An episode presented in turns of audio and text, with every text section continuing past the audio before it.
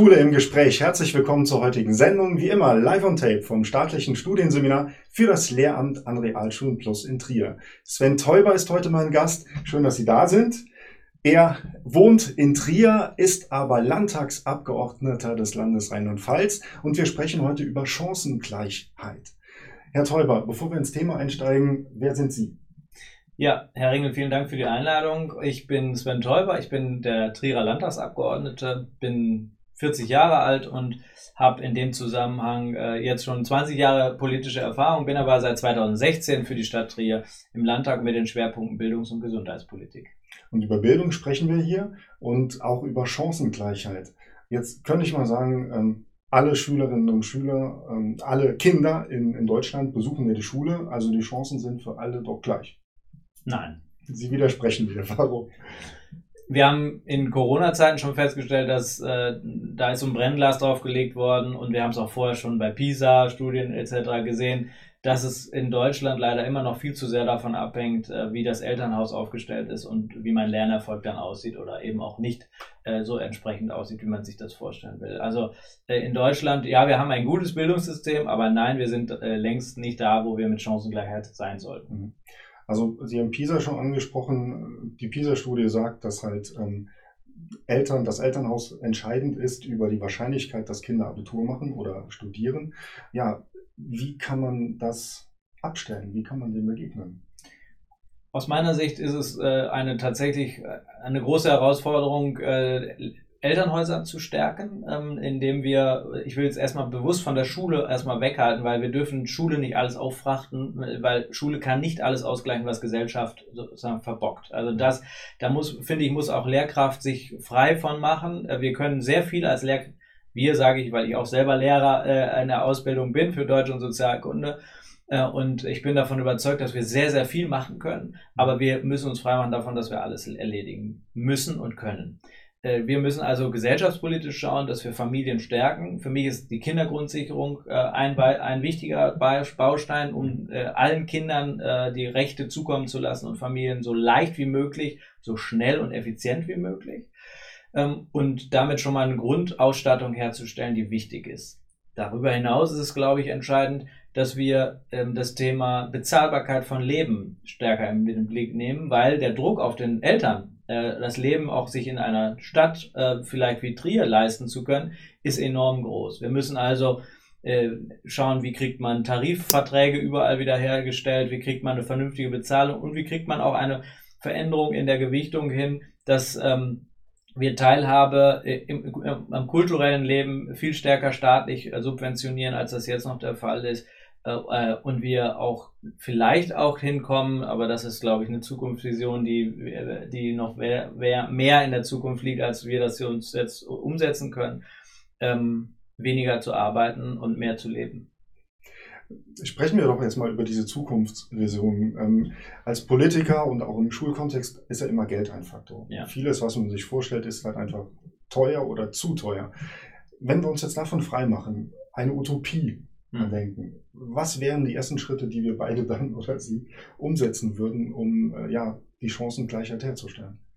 Aus meiner Sicht ähm, ist es äh, so, dass wir, wenn ich in der Utopie denke, dass wir nicht über eine 40-Stunden-Woche nachdenken, sondern wahrscheinlich eher über eine 30-Stunden-Woche, ähm, dass wir dahingehend kommen, dass äh, der Mietpreis äh, gedeckelt ist ähm, in, in den Dingen, dass ich dafür auch genügend Freiraum zum Leben habe, Zeit wie Geld dass sich die Fragen äh, von Teilhabe aller Kinder zusammen in, äh, in einem Stadtteil sozusagen dahingehend äh, bracht. Die Grundschule ist für mich ein großes Vorbild, da kommen alle unterschiedlicher Couleur zusammen und danach trennen wir. Aus meiner Sicht müssten wir auch äh, viel länger schauen, wie wir gemeinsam, ich bin ein großer Befürworter eigentlich, das so lange wie möglich gemeinsam zu lernen. Mhm. Ähm, aber ähm, Sie haben schon äh, äh, gesagt, es ist äh, leider irgendwo eine Utopie, weil unsere Gesellschaft ähm, immer stärker auch auf Abgrenzung und auch auf Wettbewerb ausgelegt ist. Und wir, glaube ich, schauen müssen,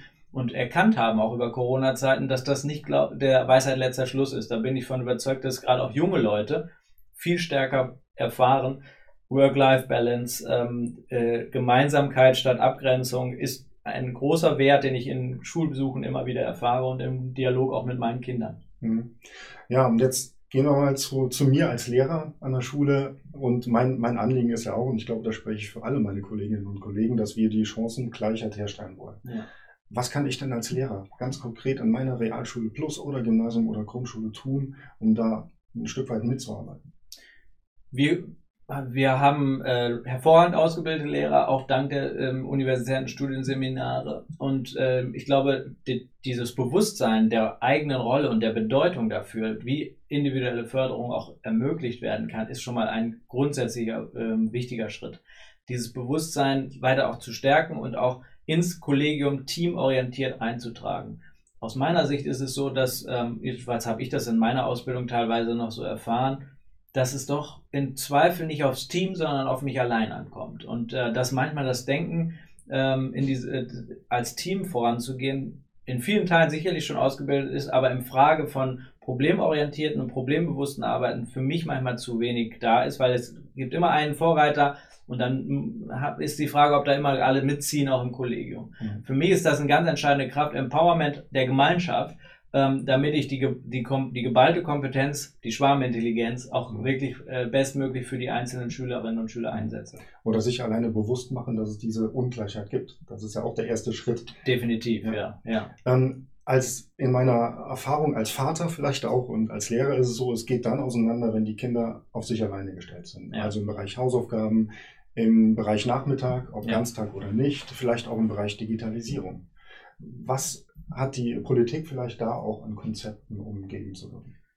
Gut, unser, äh, unser Konzept ist ja, dass jede, jedes Kind soll ein digitales Lernmittel im Rucksack haben, egal ob äh, das die Eltern finanziell leisten können oder nicht. Ähm, und deswegen haben wir die digitale Lernmittelfreiheit ja auch eingeführt.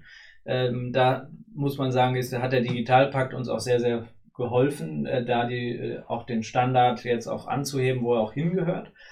Was wir auch äh, getan haben, ist entgegen der erst, pro, ersten Prognosen der abnehmenden Schülerzahlen trotzdem weiter Lehrkräfte äh, einzustellen, auch äh, im Saldo immer mehr an Zuwachs zu haben. Ähm, und ähm, jetzt müssen wir erkennen, dass das, glaube ich, auch eine richtige Entwicklung war, wenn wir erkennen, dass ukrainische Schülerinnen und Schüler auch noch zusätzlich kamen.